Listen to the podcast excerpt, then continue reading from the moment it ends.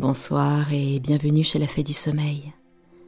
Ce soir, je vais vous conter une histoire du 19e siècle, la princesse Marguerite et le prince Coquelicot. Le jeune roi des Blés avait perdu son père et sa mère il y avait peu de temps. Il souffrait de l'isolement dans lequel l'avaient plongé ses deux pertes successives et désireux de se créer de nouvelles affections qui puissent remplacer celles qui venaient d'être si cruellement brisées, il songea à se marier. Il alla trouver une fée nommée Caille, qui avait été la meilleure amie de sa mère et pour laquelle il professa un grand respect. Bonne Caille, lui dit-il en entrant chez elle, je voudrais vous consulter. Je désire m'établir, et n'ayant plus les conseils de ma bonne mère, je viens recourir à ceux que vous voudrez bien me donner, vous qui la remplacez pour moi on me propose pour épouse la fée courtillère, qui est restée veuve, toute jeune encore, avec un fils unique, le prince Grillon. Elle est riche et puissante, et pourtant je ne puis me résoudre à demander sa main. Ce n'est pas, croyez-le bien, ma digne amie, sa repoussante laideur qui m'effraie. Je ne cherche pas la beauté dans la femme que je prendrai.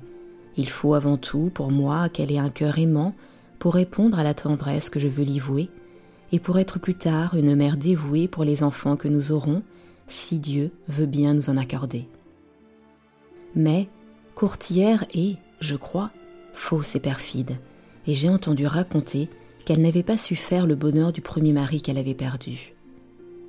Vous qui la connaissez, dites-moi comment je dois agir et si je ferais bien de surmonter la répugnance que j'éprouve pour elle, répugnance peut-être injuste et mal fondée. Croyez-en là-dessus vos pressentiments, répondit Caille, en hochant la tête. Vous êtes bienfaisant et généreux, et courtière est avare et méchante. Vous ne voulez que le bien, elle ne cherche que le mal. Vos caractères ne sauraient s'accorder. Laissez-la cette mauvaise femme, avec ses richesses mal acquises, mais si vous êtes décidé à vous marier, je saurais bien vous trouver un parti plus convenable. La jeune princesse des Seigles vient, comme vous, de perdre ses parents. Elle est blonde et fraîche, mais sa beauté est son moindre mérite. Elle est bonne, confiante et sans détour, elle est charitable et douce, et je me tiens pour assurer que son cœur saura répondre au vôtre. Venez bientôt me revoir, et j'irai vous présenter à cette charmante personne qui, elle aussi, fait cas de mes conseils. Je crois qu'amené par moi, vous serez le bienvenu chez elle. Le roi des blés ne garde d'oublier le rendez-vous de sa vieille amie, et celle-ci le conduisit à la princesse des Seigles, qu'il trouva encore plus aimable qu'on ne le lui avait dit. Mais quand il lui adressa sa demande, la jeune fille rougit et parut embarrassée. Enfin, surmontant sa timidité, elle dit à son prétendant Je crois que je ne puis me marier, car quoique je sorte à peine de l'enfance, je suis déjà presque mère de famille. J'avais une sœur aînée qui en mourant m'a confié son fils, mon neveu, le petit prince Coquelicot. J'ai promis de veiller sur lui et de ne pas le quitter jusqu'à sa majorité. J'ai donc de sérieux devoirs à accomplir, et je ne sais pas s'il pourrait s'accorder avec ceux que m'imposerait un changement d'état. Ne craignez rien, aimable princesse, repartit le roi des blés. Votre amour pour votre neveu et votre fidélité aux promesses que vous avez faites à votre sœur mourante vous rendent encore plus intéressante à mes yeux. Loin de vous détourner d'obligations si sacrées, je vous aiderai à les remplir, et je serai un père pour le prince Coquelicot. Ne pourrais-je, en attendant, faire sa connaissance? La princesse appela sa suivante Niela et la chargea d'aller chercher son neveu. Le petit prince arriva, flatté d'exciter la curiosité du grand roi des blés et lui-même empressé de le voir.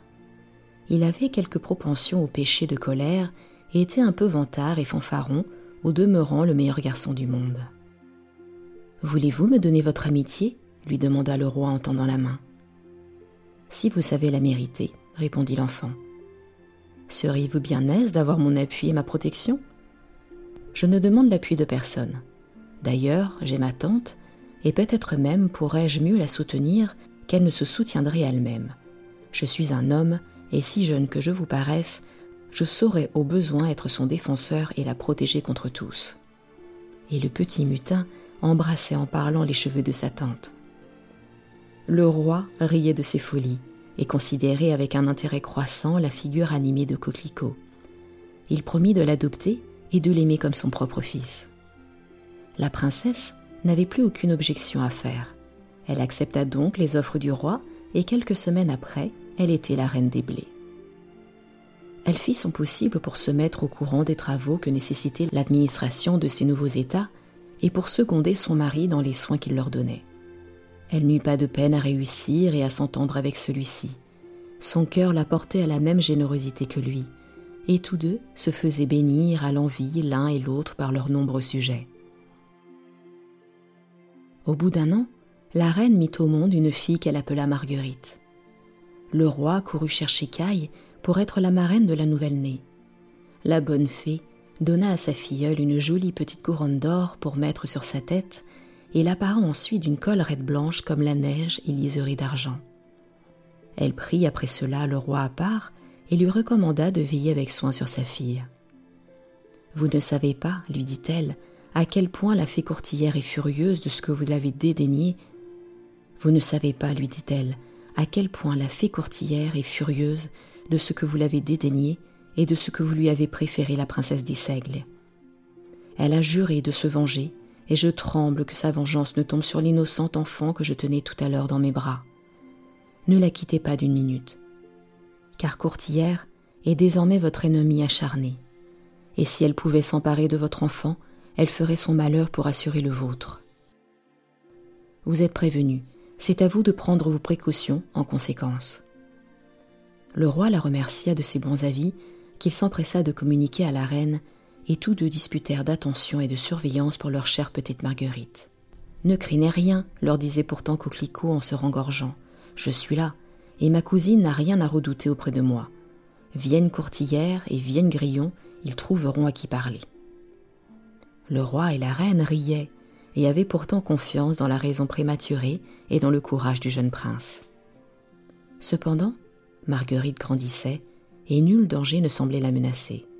Elle avait les cheveux blonds de sa mère et le bienveillant sourire de son père.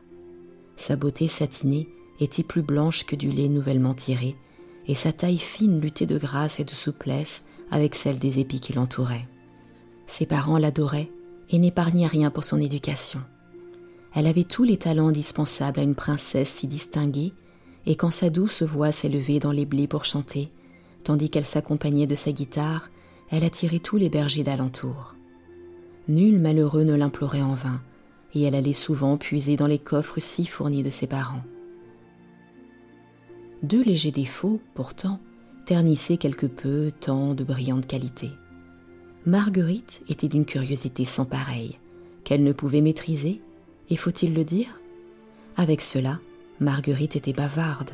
Elle ne savait garder aucun secret et se trouvait toujours au courant de tous les caquets des environs. Aussi, les bergères venaient-elles la consulter pour savoir d'elle à quel point elle pouvait être aimée de leur mari ou de leur fiancé. Marguerite n'hésitait jamais et leur disait hardiment quel degré d'affection on avait pour elle. Hélas, combien de ménages troublés et combien de mariages prêts à se conclure et que venaient empêcher les révélations de la jeune fille. Mais on la regardait comme un oracle, et sa vanité flattée des respects qu'on lui témoignait, ne s'inquiétait guère des résultats de ses indiscrétions. Elle songeait peu à aider ses parents dans leurs nombreuses occupations, et elle passait ses journées à courir dans les sillons au bras de son cousin Coquelicot, ou à s'asseoir au soleil avec lui, tandis que le vent faisait onduler les épis et que les sauterelles et les cigales chantaient autour d'eux. Le soir encore, la joyeuse enfant folâtrait, sans souci du reste, et sa gaieté animait tout auprès d'elle. Le prince Grillon entendit vanter son talent de devineresse et vint un jour la trouver. Il souhaitait épouser la belle marquise Cigale, mais, incertain des sentiments de celle-ci pour lui, il était curieux de consulter Marguerite à ce sujet. Charmante princesse, lui dit-il, ne pourriez-vous me dire si celle que j'aime ne m'aime pas aussi un peu? Elle ne vous aime pas un peu, répondit Marguerite. C'est donc beaucoup qu'il faut dire? Pas davantage. Passionnément? Non. Point du tout. Vous y êtes.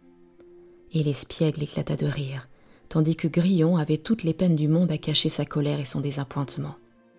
Je ne m'affligerai pas beaucoup, replit-il enfin, des dédains de cigale, si vous, Marguerite, plus aimable et plus belle, voulez bien m'en consoler, que j'oublierai vite l'ingrate. Ne seriez-vous, dites-moi, m'aimer un peu?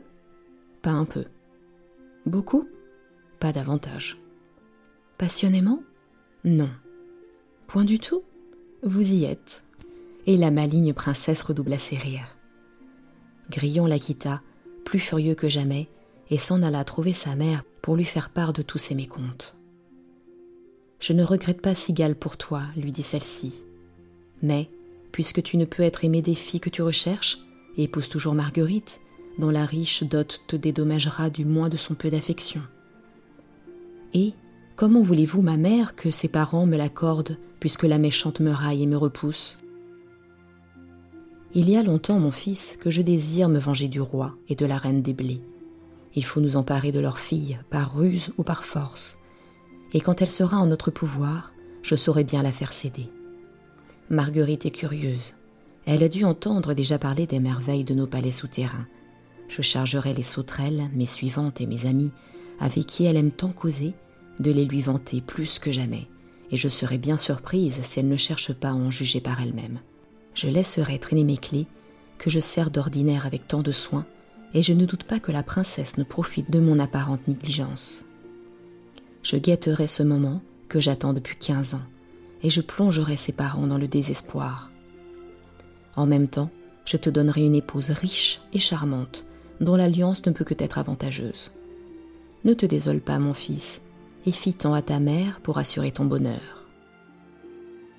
À partir de ce moment, Marguerite ne put plus avoir une conversation avec les sauterelles sans que celles-ci ne lui fissent les plus pompeux récits de la demeure de la fée courtillère.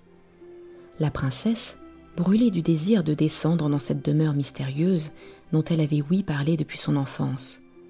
Elle ne songeait plus à son entretien avec le prince Grillon et à la déconvenue de celui-ci. Son cœur affectueux n'avait jamais compris la haine ni la vengeance. L'étourdie ne se faisait donc pas une idée des dangers qu'elle pouvait courir en pénétrant dans les états de ses ennemis. Oh, disait-elle à ce gouvernant Niela, qui la suivait partout, si je pouvais seulement jeter un coup d'œil sur ces galeries souterraines qu'on dit creuser avec tant d'art, quel mal pourrait-il m'en arriver? Et, comme Niela secouait la tête d'un air mécontent, Marguerite s'adressa à Coquelicot. Mon bon petit Coquelicot, si tu voulais m'accompagner rien qu'à l'entrée du palais de Courtillère, nous serions si vite revenus et personne n'aurait connaissance de notre escapade. Il est vrai, répondit le jeune prince d'un air important, qu'avec moi, tu n'aurais rien à craindre de personne. Mais il ne faut pas désobéir à ton père. Il ne faut pas mécontenter ma bonne tante, la reine des blés. Sois raisonnable, Marguerite, et sache modérer ta curiosité. Marguerite cherchait alors à oublier le palais magique, mais les sauterelles lui en parlaient de nouveau et ranimaient ses désirs et son impatience. Un jour enfin, elle parvint à tromper la surveillance de tous ceux qui l'entouraient.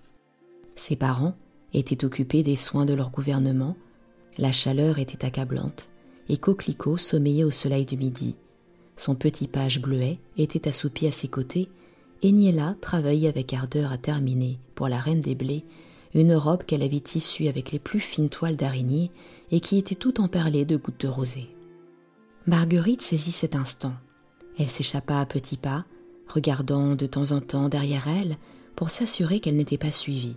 Puis, elle se mit à courir, et enfin, elle arriva, hors d'haleine, à l'entrée du palais qu'elle souhaitait si ardemment de connaître.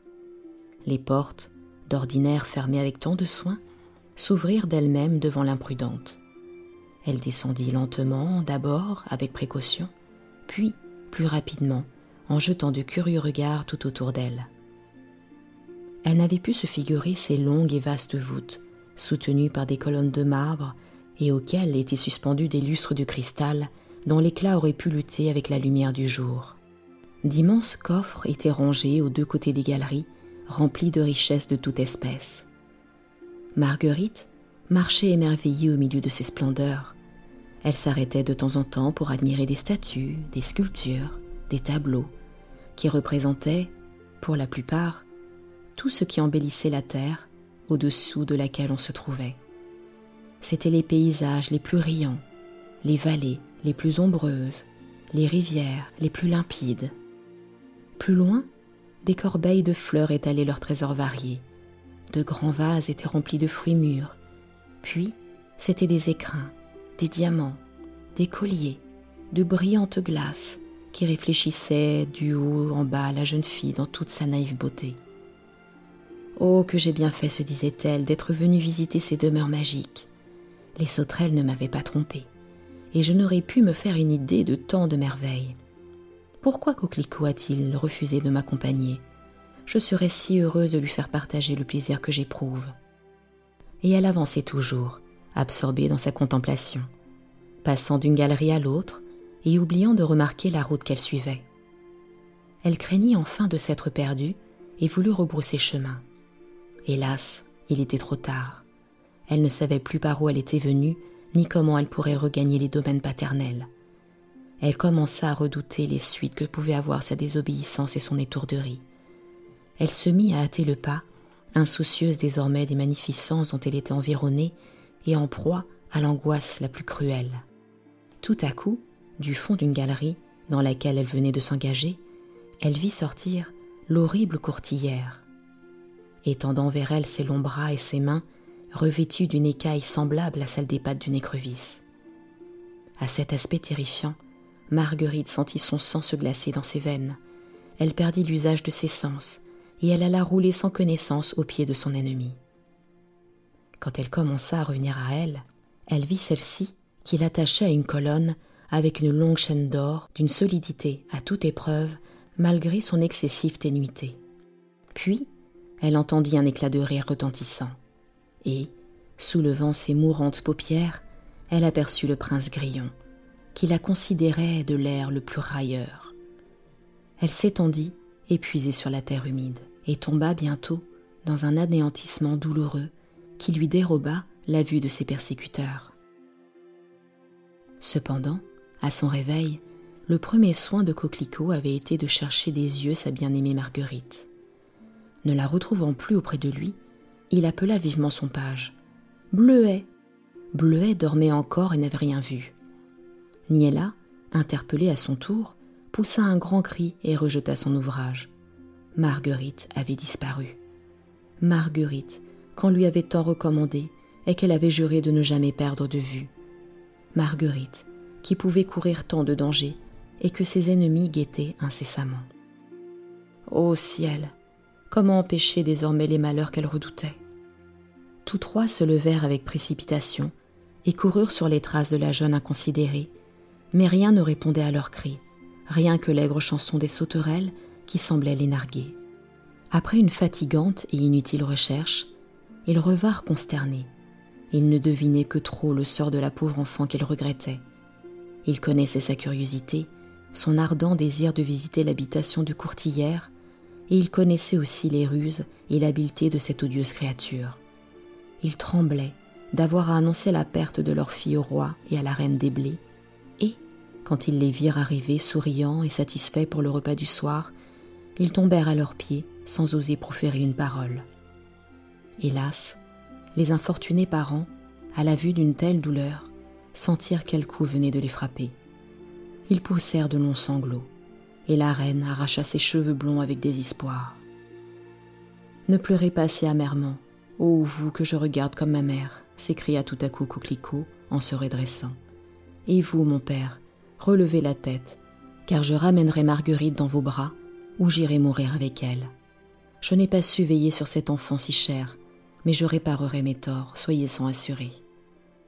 Si bien cachée que soit courtillère, je viendrai à bout de la découvrir, et il faudra bien que Grillon me rende raison du rapt abominable qu'il a commis.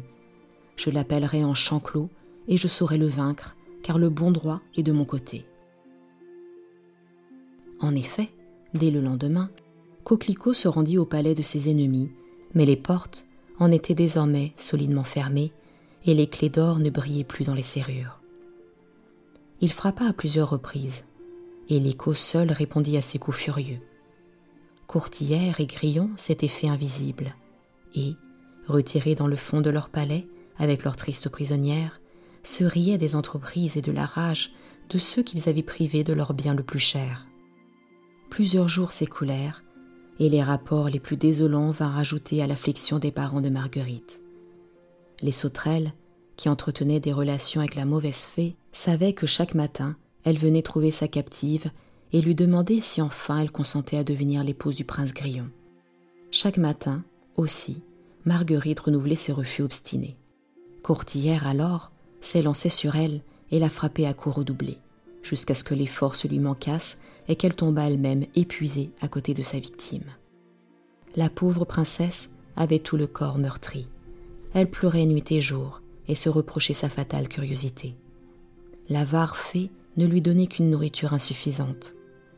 Marguerite dépérissait à vue d'œil, et il y avait à craindre qu'elle n'eût pas la force nécessaire pour supporter longtemps de telles souffrances. Les sauterelles, elles-mêmes, amies et confidentes du courtière, se reprochaient d'avoir contribué à lui livrer l'infortunée jeune fille. Coquelicot, désespéré, se décida à aller consulter Caille, dont il connaissait le bon sens, la raison et la tendre amitié. Il faudrait avant tout, lui dit celle-ci, porter des consolations et des encouragements à notre pauvre Marguerite. Je tremble qu'elle ne succombe à ces mots. Ses regrets doivent être d'autant plus amers qu'elle n'est pas sans reproche à se faire. Vous êtes ardent et courageux, cher prince. Tâchez, avec l'aide de Bleuet, qui vous est si dévoué, de creuser à votre tour une galerie qui puisse communiquer avec celle où languit votre jeune cousine. Les sauterelles, qui se repentent maintenant de leur participation à vos malheurs et qui trouvent que Courtillère pousse la méchanceté trop loin, pourront vous donner des indications à ce sujet. Je crois qu'en partant de la grosse touffe de camomille qui est au bord du champ doré, et en se dirigeant toujours à l'ouest, tout en creusant la terre, vous arriverez à l'endroit précis où Marguerite est enchaînée. Pourtant, de peur que Courtillère ou Grillon ne viennent déranger ou empêcher vos travaux, je veillerai à la porte de leur palais tout en chantant. Vous connaissez bien ma voix. Tant qu'elle retentira, vous pourrez travailler sans crainte. Si vous cessiez de l'entendre, vous vous retireriez à l'instant, en rejetant de la terre à l'entrée de votre souterrain pour le cacher au regard de vos ennemis. Je sais que la cruelle fée s'absente tous les soirs à la tombée de la nuit. Vous êtes sûr de trouver Marguerite seule à ce moment. Allez donc, et que le succès vous favorise. Voici pour ma filleule une fiole, elle contient un baume souverain qui guérira ses blessures à l'instant même où elle les en frottera. Voici encore une branche verte. Quand elle se sentira trop épuisée par la douleur ou par la faim, elle en détachera les feuilles qu'elle mâchera et qui lui rendront un peu de force. Portez-lui, avec ses présents, convenables à la situation où elle se trouve, les souvenirs et les amitiés d'une marraine qui ne souhaite que sa délivrance et qui fera son possible pour contribuer à son bonheur. Le prince, ranimé, quitta la bonne fée après lui avoir adressé mille remerciements. N'étant pas assez sûr de réussir, il ne voulut pas communiquer ses espérances à ses parents adoptifs, de peur de leur donner une fausse joie. Il préférait leur causer l'heureuse surprise de ramener leur fille dans leurs bras avant qu'ils sussent seulement qu'il en avait conçu le projet. Prenant avec lui ce confident bleuet, tous deux se mirent bravement à creuser la terre, d'après les indications de Caille et quelques renseignements que Coquelicot eut l'adresse de tirer des sauterelles sans leur rien dire de ses intentions, car il n'avait en elles qu'une demi-confiance. Les deux amis travaillaient lentement. La terre était dure et brûlée par le soleil. Souvent, accablés de fatigue, ils rejetaient leurs outils avec désespoir, mais de sourds gémissements, qu'ils croyaient entendre sous la terre, venaient réveiller leur ardeur. C'était sans doute Marguerite, la douce, l'innocente Marguerite, jadis si folâtre et si insouciante, qui se plaignait ainsi. C'est elle, la princesse adorée, dont l'absence avait jeté un si grand deuil à la cour du roi des blés, qui appelait d'une voix si triste ses amis à son aide. Alors, les travailleurs redoublaient d'énergie. La sueur coulait de leur front, et leurs bras ranimés s'agitaient sans relâche. Caille, chantaient toujours dans les blés, et ce chant soutenait leur courage. La galerie s'allongeait sous la terre, où elle descendait en serpentant. Coquelicot et Bleuet entendaient distinctement les accents plaintifs de la princesse et quelquefois les voix rauques de ses persécuteurs. Bientôt, enfin, ils ne furent plus séparés d'eux que par une mince couche de terre que le moindre mouvement pouvait faire écouler. Ils attendirent alors, tapis contre les parois de leur galerie, et quand la nuit commença à tomber, ils se précipitèrent tout à coup dans la demeure maudite. Courtière était absente. Grillon ne paraissait pas non plus. Ils n'aperçurent qu'une femme pâle, mourante, épuisée, étendue sur de la paille, et dont les longs cheveux blonds voilaient à demi une figure baignée de larmes. Coquelicot se précipita au pied de la douce victime. Est-ce toi, chère Marguerite, ma cousine bien-aimée? Ô ma sœur, mon amie, qu'as-tu fait de ta fraîcheur? Qu'as-tu fait de ta beauté? Par quelle douleur as-tu passé pour que ta jeunesse soit ainsi flétrie? Parle de grâce, afin que je puisse prendre ta défense et te ramener à la famille en pleurs. La jeune fille tourna lentement ses yeux éteints vers l'ami qui lui était resté fidèle. C'est toi, lui dit-elle d'une voix affaiblie. Béni sois-tu de venir consoler mes derniers instants, car je me sens mourir, et je suis heureuse de pouvoir presser ta main avant de m'étendre pour toujours. Non, tu ne mourras pas, s'écria impétueusement le prince. Je saurai soulager tes maux et te rendre à la vie, au bonheur. Et il glissa dans la bouche de la mourante une feuille de son rameau magique. L'effet en fut presque instantané. Marguerite se souleva sur sa couche, ses yeux avaient déjà repris un peu d'éclat. Oh, si je pouvais partir, s'écria-t-elle, quitter cette prison, te suivre, retrouver avec toi le jour, la liberté, la vie. Mais non, cette chaîne qui me retient ne se brisera pas. Jamais je n'échapperai à la barbare courtillère, et je succomberai sous ses coups, car elle n'obtiendra pas de moi que je m'unisse à son odieux fils. Plutôt la mort que de me soumettre à un pareil destin. Que faire? Que faire disait Coquelicot en sanglotant.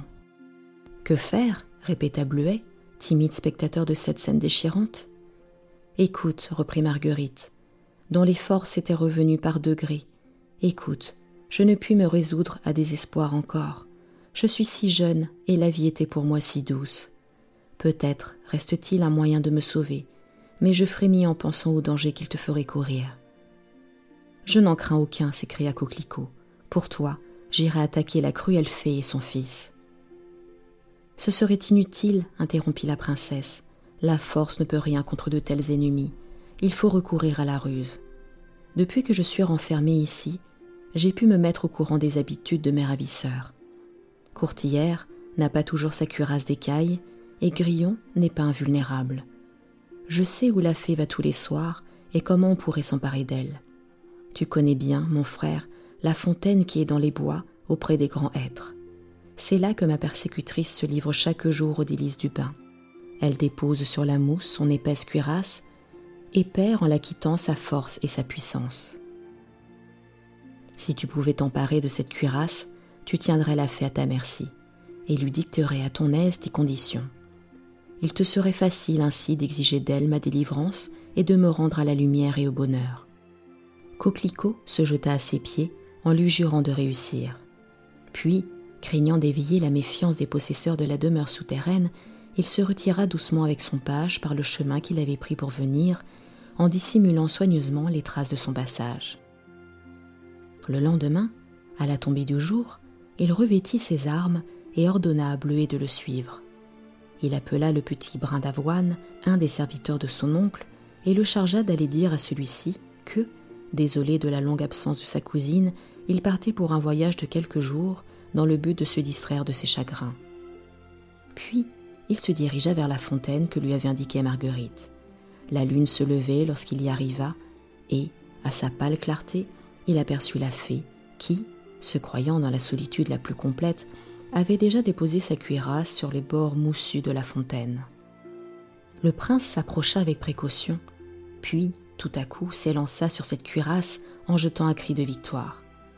La fée lui envoya un regard rempli de haine et de dédain, et allant s'appuyer sur le tronc d'un arbre brisé par l'orage, elle poussa, à trois petites reprises, une plainte pénétrante qui, toute faible et voilée qu'elle était, retentit longuement dans le silence de la nuit. Quelques instants après, paraissait le prince Grillon, l'œil enflammé et tout frémissant de courroux. Que voulez-vous à ma mère? s'écria-t-il. Quel est l'insensé qui n'ose s'attaquer à vous? Me voici prêt à vous défendre et à vous venger. Parlez, que dois-je faire? Courtillère, sans prononcer un mot, lui désigna Coquelicot, qui, déjà, aidé de Bleuet, revêtait la cuirasse magique. Grillon s'élança sur cet ennemi, et avant qu'il eût achevé de s'armer, le frappa de son épée sur le haut de la poitrine. Le sang jaillit au même moment, mais le jeune prince, dédaignant sa blessure, saisit à son tour sa longue épée des mains de Bleuet. Lâche ennemi, s'écria-t-il, j'attendais cette rencontre. Je l'ai assez désirée, assez cherchée. Enfin, tu viens te présenter de toi-même à mes coups, et je vais goûter cette vengeance dont j'étais altéré. Je te crains peu, répartit Grillon, et un si méprisable adversaire ne me retiendra pas longtemps. Viens donc, reprit Coquelicot, rouge de colère, et leurs épées se croisèrent. Le combat se prolongea. Coquelicot, emporté par son ressentiment, frappait à tort et à travers.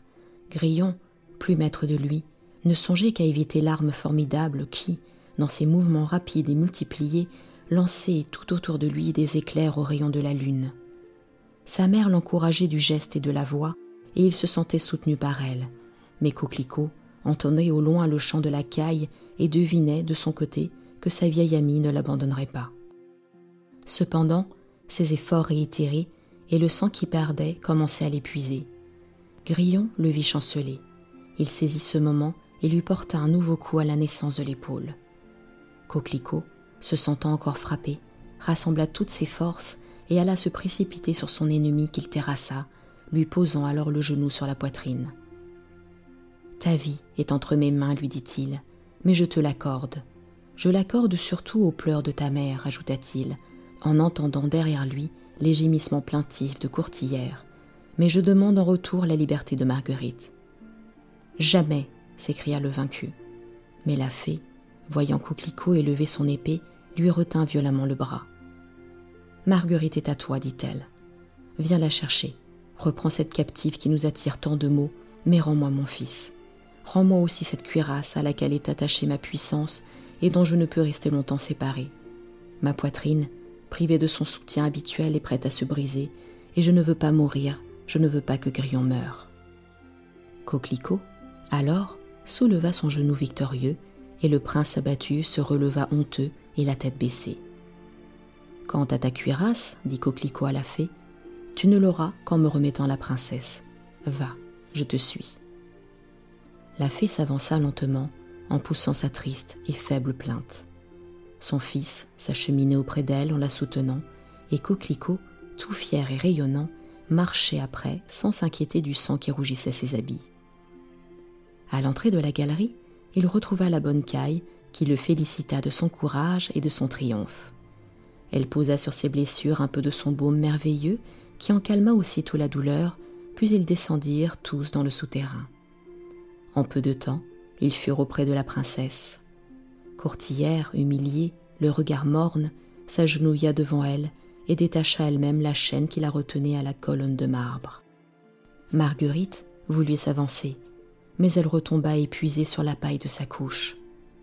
Coquelicot et Bleuet la soulevèrent dans leurs bras, et sa marraine accourut compatissante et lui offrit une liqueur qui la ranima. Elle avait hâte de fuir ses cruels persécuteurs et la prison où elle avait tant souffert.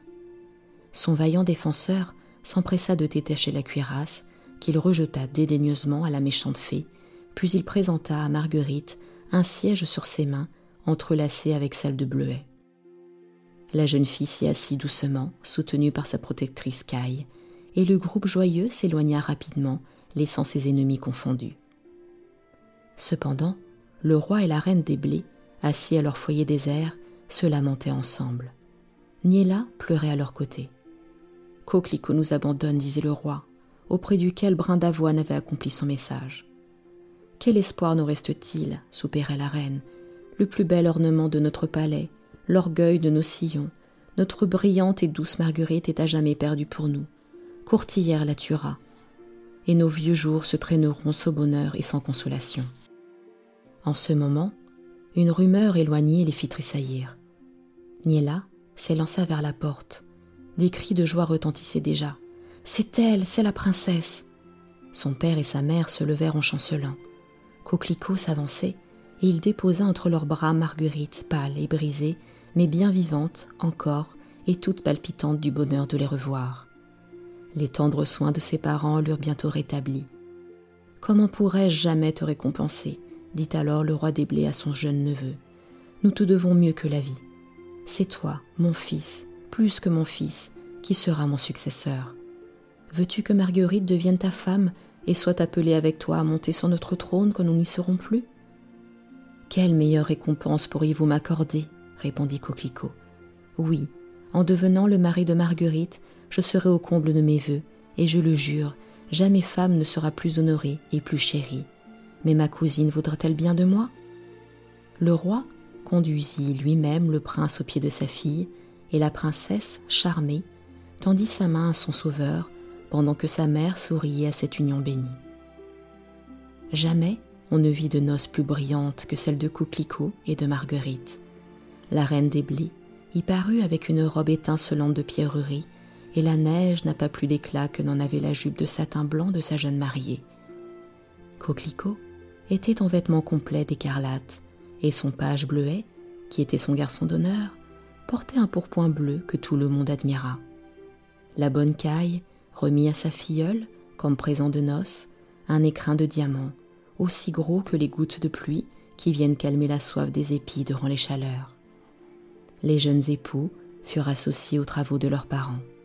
Marguerite s'était guérie de son bavardage et de sa frivolité, et le bonheur régna toujours depuis lors dans le palais du roi des blés. Et ainsi se termine le conte de la princesse Marguerite et du prince Coquelicot. Je vous retrouve très prochainement pour une nouvelle histoire. À très bientôt.